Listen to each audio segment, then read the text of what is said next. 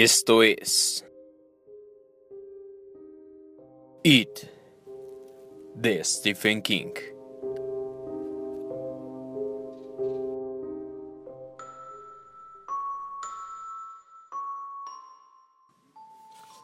Seis. Los sábados, si Eddie no tenía con quien jugar, solía bajar a los ferrocarriles, sin motivo alguno, simplemente le gustaba estar allí. Salía en su bicicleta por Wickham Street y luego cortaba hacia el noreste, por la carretera 2. La escuela religiosa de Neibolt Street estaba emplazada en la esquina de Neibolt con la carretera 2. Era un edificio de madera desvencijado pero limpio, con una gran cruz arriba y las palabras Dejen que los niños vengan a mí, escritas sobre la puerta principal con grandes letras doradas. A veces los sábados Eddie oía ahí dentro música y canciones. Era música evangélica, pero el que tocaba el piano lo hacía más como Jerry Lee que como un pianista de iglesia. Tampoco las canciones sonaban muy religiosas a los oídos de Eddie, aunque se hablaba mucho de la abellación y de lavarse en la sangre del cordero, y de qué gran amigo teníamos en Jesús. Pero los que cantaban parecían estar divirtiéndose mucho, para hacer cantos sacros a su modo de ver. De cualquier modo, aquello le gustaba tanto como Jerry Lilius cuando hablaba de sacudir el esqueleto. A veces se detenía por un rato en la acera de enfrente con la bicicleta apoyada contra un árbol. Fingía leer en el pasto, aunque en realidad se movía al compás de la música. Otros sábados la iglesia estaba cerrada y en silencio. Entonces él continuaba hacia los ferrocarriles sin detenerse hasta donde Nable terminaba en un aparcamiento lleno de hierbas crecidas en las grietas de asfalto. Allí apoyaba la bicicleta contra la cerca de madera y se quedaba contemplando el ir y venir de los trenes. Pasaban muchos en sábado. La madre le había dicho que, en los viejos tiempos, se podía tomar un tren de pasajeros en ese lugar que entonces era la estación Neibolt pero los trenes de pasajeros habían dejado de pasar al iniciarse la guerra de Corea. Pero por Derry seguían pasando los grandes trenes de mercancías. Se dirigían hacia el sur cargados de papel, fibra de madera y patatas, o hacia el norte con productos manufacturados para esas ciudades que la gente de Maine solía llamar las grandes del norte. A Eddie le gustaba sobre todo contemplar los vagones que pasaban cargados de coches, relucientes Ford y Chevrolet, Algún día tendré un coche como esos, se prometía. Como esos o todavía mejor, hasta un Cadillac. Había en total seis vías que entraban en la estación como telarañas tendidas hacia el centro. Bangor y las líneas del norte por un lado, las del sur y Maine del oeste, las de Boston y Maine del sur, y las de la costa procedentes del este. Un día dos años antes, mientras Eddie contemplaba el paso de un tren por las vías de la costa, un ferroviario borracho le había arrojado una caja desde un tren que pasaba a poca velocidad. Eddie lo esquivó y la caja aterrizó a tres metros de distancia. Estaba llena de cosas, de cosas vivas que repiqueteaban y se movían. La última vuelta, chico, gritó el ferroviario borracho. Sacó un botellín del bolsillo trasero y bebió. Después lo estrelló contra el suelo y gritó. Llévale eso a tu mamá. Cortesía de esta maldita línea de la costa que nos deja en la calle. Mientras decía esas palabras se tambaleó, ya que el tren iba cobrando velocidad. Por un momento Eddie pensó que iba a caerse. Cuando el tren desapareció, Eddie se acercó a la caja y se inclinó cautelosamente hacia ella. Lo que había dentro se arrastraba tembloroso. Si el ferroviario hubiera dicho que era para él, Eddie habría dejado todo allí, pero el hombre había dicho que se las llevase a su madre, y Eddie, como ven, saltaba en cuanto se mencionaba a su madre. Cogió un trozo de cuerda y ató el cajón al cesto de su bicicleta. Su madre estudió el contenido con más desconfianza que él y lanzó un alarido, más placer que de terror. En el cajón había cuatro grandes langostas con las pinzas abiertas con cuñas. Ella las preparó como cena y se enfurruñó mucho porque Eddie no quiso probarlas. Ella le dijo que qué creía que los Rockefeller comían esa noche en Bar Harbor, que qué creía que comían los ricos de Nueva York, bocadillos de mermelada y mantequilla de cacahuate Obvio no. Comían langosta, igual que ellos comerían ahora. Pero Eddie no quería. Al menos eso era lo que su madre decía. Tal vez era verdad, pero él hubiera dicho que no podía. No dejaba de pensar en los movimientos del cajón y en los repiqueteos de las pinzas. Ella siguió diciéndole que era un plato estupendo y que él estaba perdiéndoselo hasta que el chico, jadeando, tuvo que usar su inhalador. Entonces lo dejó en paz. Eddie se retiró a su habitación para leer. Su madre llamó a Eleanor Donton, una amiga. Eleanor fue de visita y las dos se dedicaron a leer fotonovelas viejas y revistas de cotilleos, riendo como chiquillas y atiborrándose de langosta.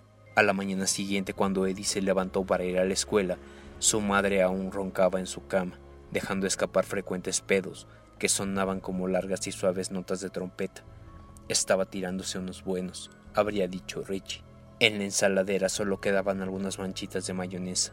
Aquel fue el último tren de la Southern Sea Coast que Eddie vio en su vida. Más adelante, al encontrarse con el señor Braydock, jefe de la estación de Derry, le preguntó qué había pasado. La compañía quebró, dijo el señor Braydock. Eso es todo. No lees los diarios. Está pasando lo mismo en todo el maldito país. Y ahora vete de aquí. Este no es lugar para niños. A partir de entonces, Eddie caminaba a veces por la vía 4, que había sido la línea costera, escuchando a su locutor mental que cantaba nombres dentro de su cabeza con monótona y encantadora ennotación del este. Esos nombres, esos nombres mágicos. Camden, Rockland, Bar Harbor, Wayscaset, Bath, Portland, Ogunquit, Berwick. Caminaba por la vía 4, hacia el este, hasta cansarse, hasta que las hierbas crecidas entre las traviesas lo entristecían. Una vez levantó la mirada y vio gaviotas, probablemente solo gaviotas de vertedero, a las que importaba un bledo no ver jamás el océano, pero a él no se le había ocurrido pensarlo, que giraban y graznaban hacia arriba. Aquel sonido lo hizo sollozar. En cierta época había existido una verja de entrada a los patios de maniobras, pero había volado en una tormenta sin que nadie se molestara en reemplazarla. Eddie iba y venía a voluntad, aunque el señor Braydock lo ahuyentaba cuando lo veía, igual que a los otros chicos. A veces había camioneros que lo perseguían a uno, pero no demasiado, pensando que uno andaba allí con ideas de robar algo, a veces así era. Pero el sitio en general era tranquilo. Había una caseta de guardia, pero estaba desierta con los vidrios de las ventanas rotos desde 1950, más o menos. No existía ningún servicio de seguridad permanente. El señor Braydock ahuyentaba a los niños durante el día y por las noches un sereno pasaba cuatro o cinco veces, con un viejo Studebaker que llevaba un potente reflector instalado junto al radiador. Eso era todo. Sin embargo, a veces había vagabundos y malvivientes. Si algo asustaba a Eddie, eran aquellos, aquellos hombres de mejillas sin afeitar, piel resquebrajada y ampollas en las manos y en los labios. Pasaban un tiempo viajando por las vías, Luego bajaban para quedarse en Derry, hasta que subían a otro tren y se iban a otra parte. A veces les faltaban dedos, habitualmente estaban borrachos y le pedían a unos cigarrillos.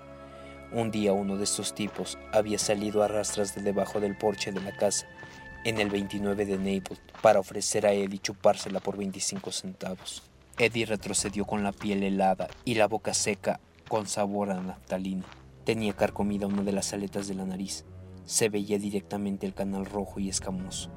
Tengo 25 centavos, dijo Eddie, retrocediendo hacia su bicicleta. Te lo hago por diez, graznó el vagabundo avanzando hacia él. Vestía roídos pantalones de franela verde. Un bulto le creció en los pantalones. Se bajó la cremallera y metió la mano. Trataba de sonreír. Su nariz era un espanto rojo. No, tampoco tengo diez, dijo Eddie y de pronto pensó, Oh Dios mío, tiene lepra. Si me toca voy a contagiarme.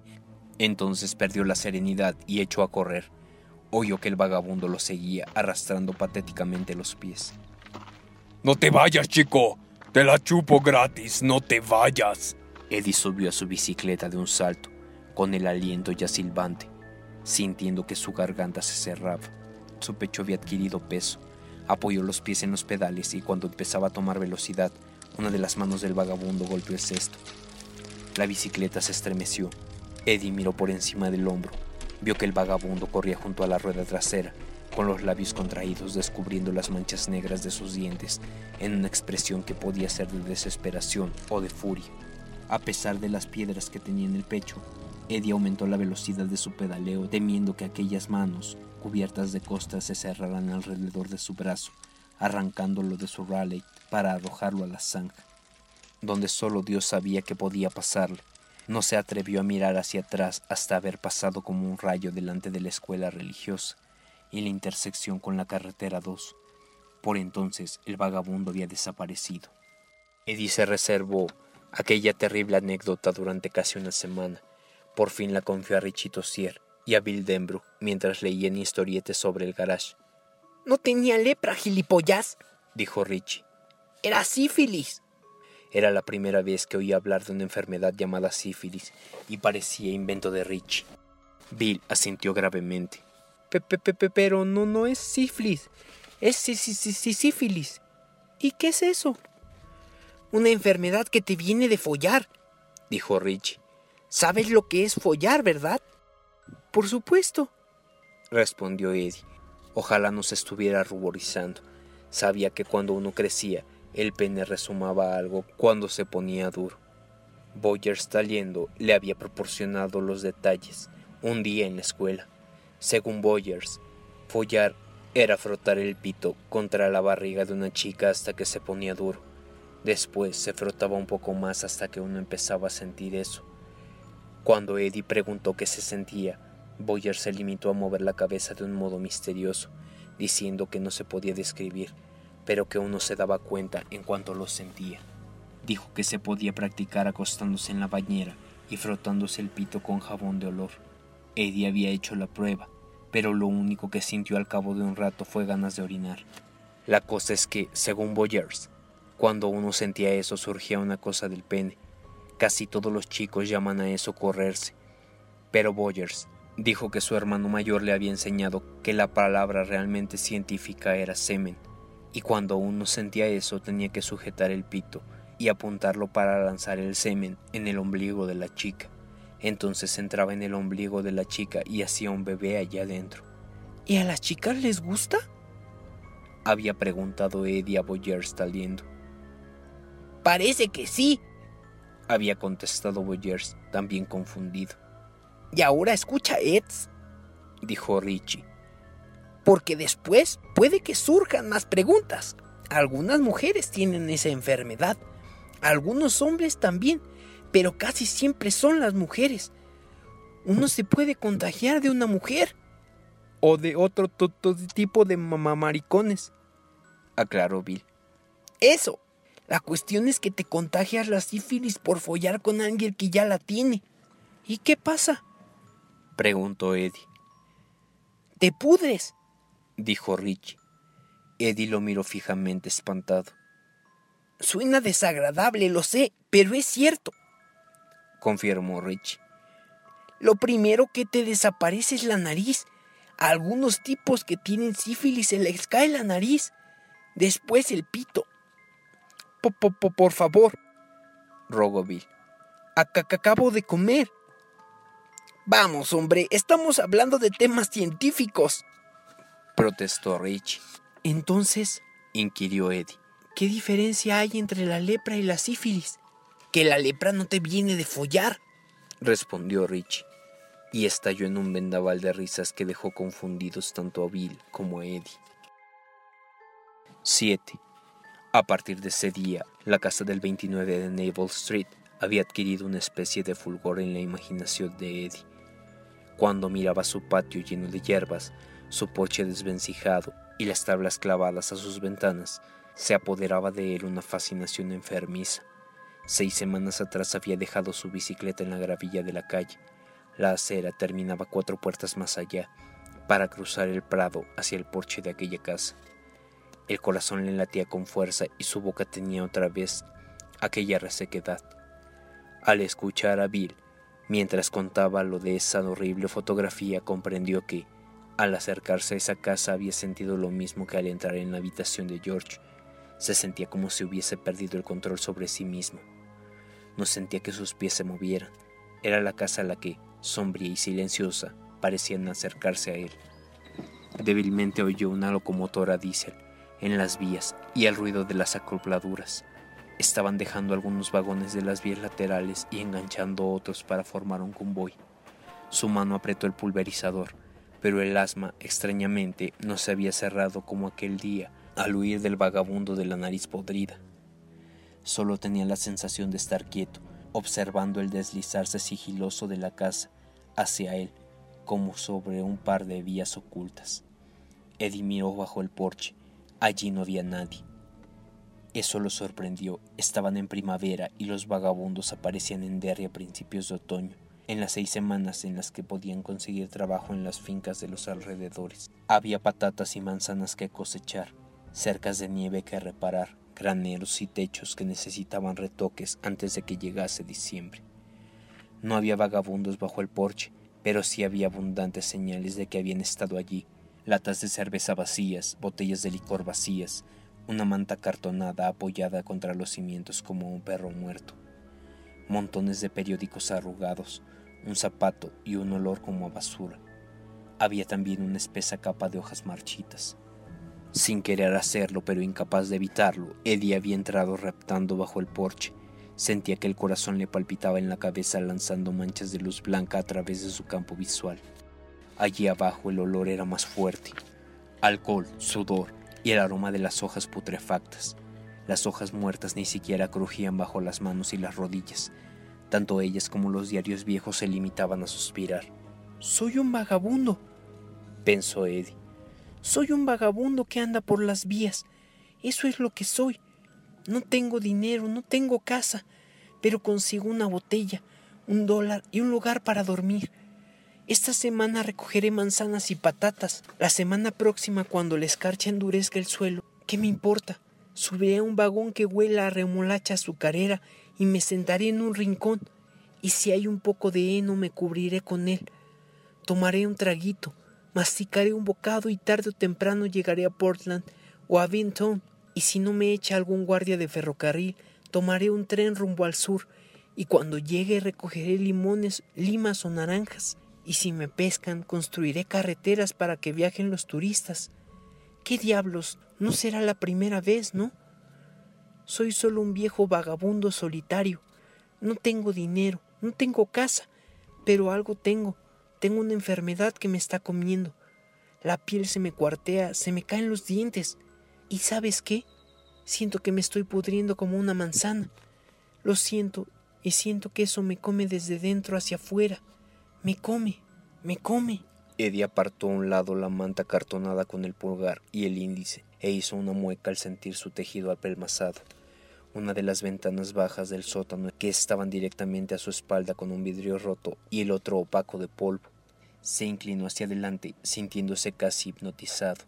Se acercó a la ventana, se acercó a la oscuridad del sótano, respirando olor a vejez, amo y a podredumbre seca. Se acercó cada vez más a lo negro. Sin duda el leproso lo habría atrapado si el asma no hubiera elegido ese momento, exactamente para atacar. Le apretó los pulmones con un peso indoloro, pero atemorizante. De inmediato su respiración tomó aquel sonido familiar, detestable, sibilante. Retrocedió y fue entonces cuando apareció la cara. Su aparición fue tan súbita, tan sorprendente, pero también tan esperada, que Eddie no habría podido gritar, aun sin el ataque de asma. Sus ojos se dilataron, su boca se abrió. No era el vagabundo de la nariz carcomida, pero tenía cierto parecido, un terrible parecido. Sin embargo, aquello no podía ser humano. Nada podía seguir con vida, estando tan carcomido. Tenía agrietada la piel de la frente, el hueso blanco, revestido por una mucosa amarilla, espiada por allí como la lente de un reflector empañado. La nariz era un puente de cartílago desnudo sobre dos canales rojos muy abiertos. Un ojo era jubilosamente azul, el otro una masa de esponjoso tejido negro parduzco. El labio inferior del leproso caía hacia abajo como hígado. No tenía labio superior, sus dientes asomaban en un anillo libidinoso. Sacó bruscamente la mano por el vidrio roto, sacó la otra a través del vidrio sucio de la izquierda, reluciéndolo a fragmentos. Sus manos estaban llenas de llagas, las babosas reptaban por ellas, gimiendo y jadeando. Eddie se arrastró hacia atrás. Apenas podía respirar. Su corazón era una locomotora desbocada. El leproso parecía vestir los harapientos restos de algún extraño traje plateado. Por entre los mechones pardos de su cabeza reptaban cosas vivas. ¿Quieres que te la chupe, Eddie? Graznó la aparición, sonriendo con los restos de su boca canturreando. Bobby cobra solo 10 o 15 por otra vez, y si quieres lo hace tres. Guiñó el ojo. Ese soy yo, Eddie. Bob Gray. Y ahora que nos hemos presentado debidamente. Una de sus manos cogió el hombro derecho de Eddie. El chico lanzó un grito débil. ¡No te asustes! dijo el leproso, y Eddie vio, con terror de pesadilla, que estaba saliendo por la ventana. El escudo de hueso que tenía tras la frente medio pelada rompió el fino soporte de madera que separaba los dos vidrios. Sus manos se agarraron a la tierra musgosa, cubierta de hojas. Las sombreras plateadas de su traje, de su disfraz o lo que fuera, comenzaron a pasar por la abertura. Aquel único ojo azul y centellante no se apartaba de la cara de Eddie. No te asustes, Eddie. No te asustes. Graznó ¿Te gustaría estar aquí abajo con nosotros? Aquí abajo hay algunos de tus amigos. Su mano se estiró otra vez. En algún rincón de su mente enloquecida por el pánico, Eddie tuvo la súbita y fría seguridad de que si aquella cosa tocaba su piel desnuda, él también empezaría a pudrirse. La idea quebró su parálisis. Reptó hacia atrás en cuatro patas Luego giró en redondo y se arrojó de cabeza hacia el otro extremo del porche. La luz del sol que caía en rayos estrechos y polvorientos por entre las rendijas de las tablas del porche rayaba su cara. Su cabeza empujó a través de las sucias telarañas que se enredaban en el pelo. Miró sobre su hombro y vio que el leproso ya tenía medio cuerpo fuera. De nada te servirá correr, Eddie, anunció. El chico había llegado al otro extremo del porche donde había una verja de madera a través de la cual pasaba el sol imprimiendo diamantes de luz en su frente y sus mejillas. Bajó la cabeza y se arrojó contra ella sin vacilar, arrancando la verja con un chirrido de clavos arumbrosos. Detrás había una maraña de rosales, y Eddie pasó por ella, levantándose a tropezones, sin sentir las espinas que le abrían leves cortes en los brazos, la cara y el cuello. Giró en redondo y retrocedió sobre sus flojas piernas, sacando el inhalador del bolsillo. Todo eso no podía estar ocurriendo. Él había estado pensando en el vagabundo y su mente, bueno, le había montado un numerito. Le había mostrado una película de terror, como las de la matine del sábado, con Frankenstein y el hombre lobo, de las que daban a veces en el Villou, el Yem o el Aladín. Claro, eso era todo. Se había asustado solo, qué tonto. Tuvo tiempo hasta de emitir una risa temblorosa ante la osadía de su imaginación, antes de que las manos podridas salieran disparadas bajo del porche, lanzando zarpazos a los rosales con demencial ferocidad, arrancándolos, dejando en ellos gotas de sangre. Eddie lanzó un chillido. El leproso estaba saliendo. Vestía un traje de payaso, un traje de payaso con grandes botones naranja en la pechera. Al ver a Eddie sonrió su semiboca se abrió dejando salir la lengua. Eddie volvió a chillar, pero nadie hubiera podido oír su chillido sofocado por el estrépito de la locomotora diésel de las vías. La lengua del leproso no se había limitado a asomar. Medía casi un metro y se desenroscaba como los cornetines de papel que reparten en las fiestas. Terminaba en una punta de flecha que se arrastraba por la tierra. Por ella corría una espuma espesa y viscosa, amarillenta, la recorrían varios bichos. Los rosales que al pasar Eddie mostraban los primeros toques de verde primaveral adquirieron un color negro muerto y hojaldroso. ¡Te la chupo! susurró el leproso mientras se levantaba. Eddie corrió a su bicicleta. Fue una carrera igual a la de antes, solo que esta tenía algo de pesadilla, como cuando no podemos movernos, sino con torturante lentitud por mucha prisa que nos demos. Y en esos sueños no se oye, no se percibe, Siempre algo que nos va alcanzando, no se huele siempre su aliento hediondo, como Eddie lo estaba oliendo. Por un momento sintió una descabellada esperanza. Tal vez eso era, en verdad, una pesadilla. Tal vez despertaría en su propia cama, bañado en sudor, tal vez hasta llorando, pero vivo, a salvo. Luego apartó la idea.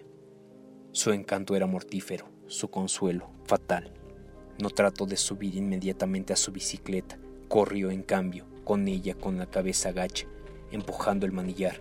Se sentía como si se estuviera ahogando, no en agua, sino dentro de su propio pecho. ¡Te la chupó!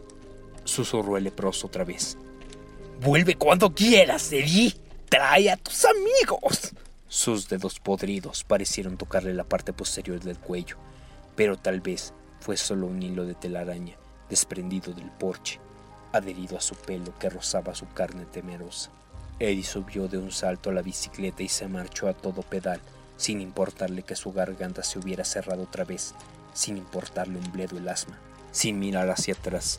No miró atrás hasta que se encontró en su casa, y por entonces, por supuesto, ya no había nada a su espalda, salvo dos chicos que iban hacia el parque a jugar la pelota. Esa noche tendido en su cama, tieso como un atizador, con una mano aferrando el inhalador y la mirada perdida en las sombras, oyó otra vez el susurro del leproso. De nada te servirá correr, Evie.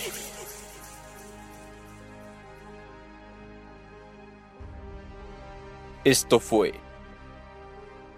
It de Stephen King. No olvides seguirnos en nuestras redes sociales. Las encontrarás en la parte de la descripción. Recuerda regalarnos un like, suscribirte, compartirlo con tus amigos y darle clic en la campanita de acá arriba para que te lleguen las notificaciones de cuando subimos un video.